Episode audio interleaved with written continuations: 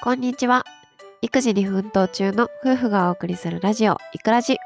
はい、今回は点数で子供を評価すると自己形成に悪影響があるをテーマにお話をしたいと思います。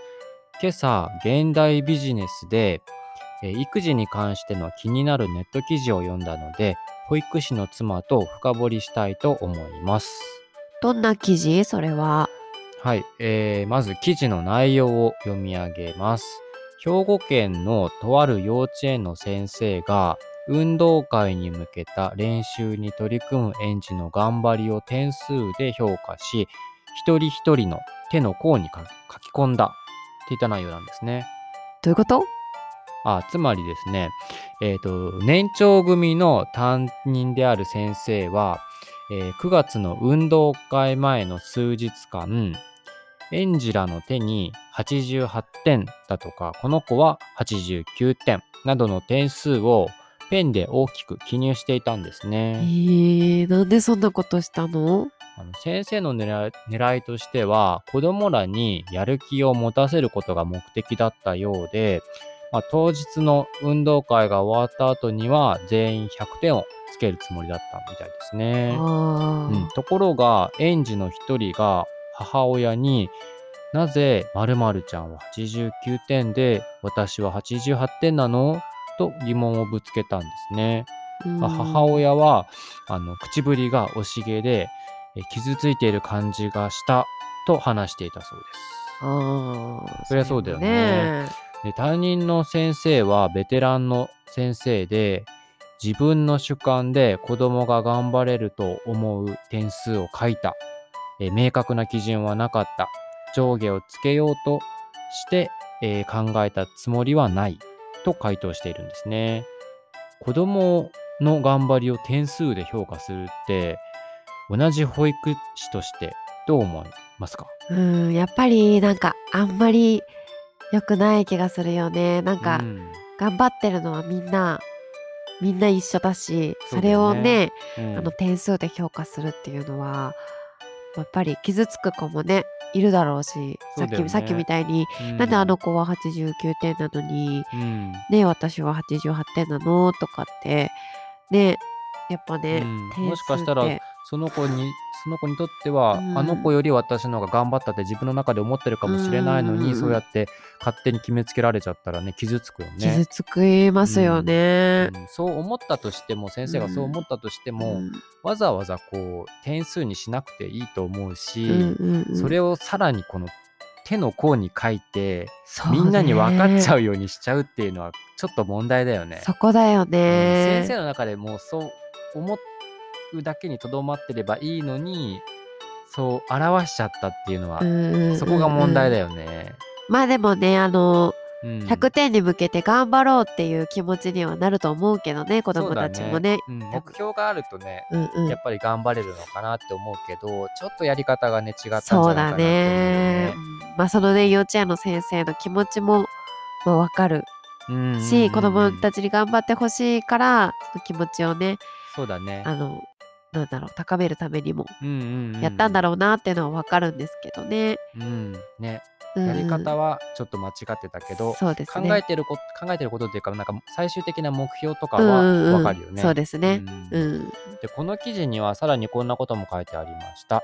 えーできるできない、えーうまい下手が集中している集中していない頑張っている頑張っていないという全くもって主観的な表現にすり替えられるジャッジすることで圧迫して奮起させることを指導と呼んでしまうのは古い教育手段うんさらにこう続きます。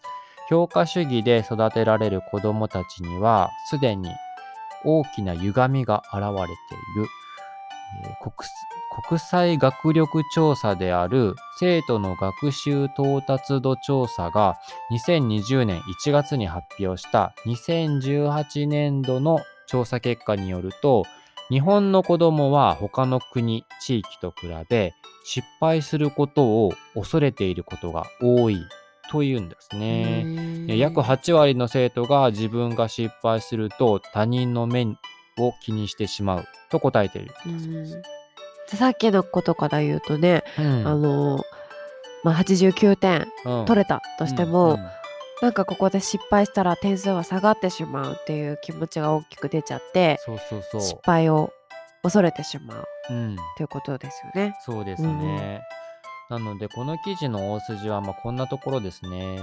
えーと幼い頃から何でも点数化して教育してしまうと失敗を恐れて自己主張が苦手な子になるってことだと思うんですね。確かにさ言われてみればそうだよね。うんなんか日本人って他人の目を気にするし、うんうん失敗することを結構恐れたりするよね。そう、うん僕なんかはね特にそうでね他人の目すごく気になっちゃいますね。失敗することが他人の目に触れることが恥ずかしいって感じちゃう。うんうんだからね失敗はねしたくないししたとしてもあのみんなに知られたくないあー。成功だけを見せたいよねやっぱ。自分をよく見せたいから、まあそうですよね。ううん。ん数値化することが全て悪いじゃなくてうん。点数化できないことまで点数化してうんうん。それをその人の絶対評価みたいな感じにしてしまうのは良くないよね。そうだね。それは良くないね、であんまりいないかもしれないんですけどもし家で子供と接する時に何でも点数化して評価しようとしていたらそれはちょっと考え直した方がいいかもしれないですね。そうですね。はい。うん。まあいないと思うんですけど、ない我が子をねその、うん点数化することなんてね。うん、でもね、うん。男の人結構多いのかな。僕結構せ点数制とか好きだから、えー、そうなんだ。そう。うん。もしかしたらねこの記事読んでなかったらやっちゃってたかもね、えー、今日のこの例えば家事手伝ってくれたら今日の家事は何点だったね？とか言っちゃうかもしれない なんかもううん。100点満点の時にしかうん。100点って言わないかな、私は。それはいいね、うんうんうん、それはいいかもね。そうだね。うんうんうんなんか別にあえて83点だったよみたいなのは言わないかな。なんかね 点数化すると確かに分かりやすいんだよね。うんうん。その出来具合結果が、うん。うん、でもね点数化はメリットもデメリットもあるので、まあ、デメリットの方が大きいのかな。点数化しないはい。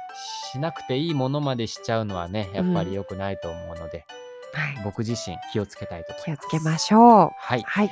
では今回の放送はここまでです。はい、この放送が役に立ったな、面白かったと思いましたら、私たちの励みになりますので、ぜひフォローやいいねお願いします。